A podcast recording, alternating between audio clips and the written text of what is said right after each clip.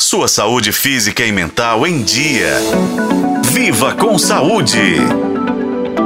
Auge do verão, com o clima de férias e o carnaval chegando, é que a procura por procedimentos estéticos e cirurgias plásticas aumenta.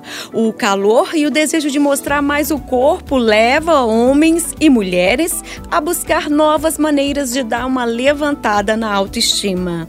Mas algumas coisas precisam ser levadas em consideração no momento de decidir por uma cirurgia plástica, como por exemplo, o antes do procedimento e o processo de recuperação.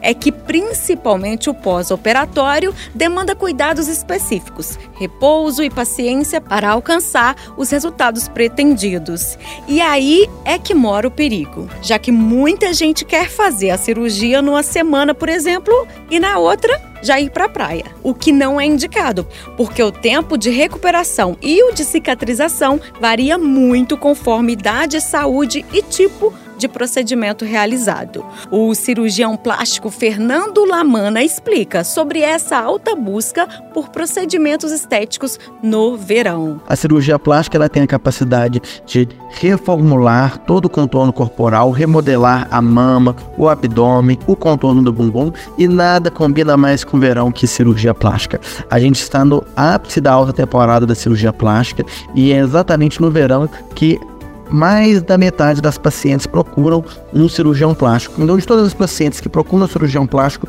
metade procura um cirurgião plástico nos meses de verão. Outra coisa muito importante, segundo o médico, é que os pacientes devem evitar comparações entre os resultados obtidos por diferentes pessoas. Isso porque cada biotipo pode responder e se apresentar de forma diferente. E algo muito, gente, mas muito importante que a gente precisa destacar aqui é que que moldar o corpo deve ser feito com cuidado para não comprometer a saúde, a estética e a qualidade de vida do paciente.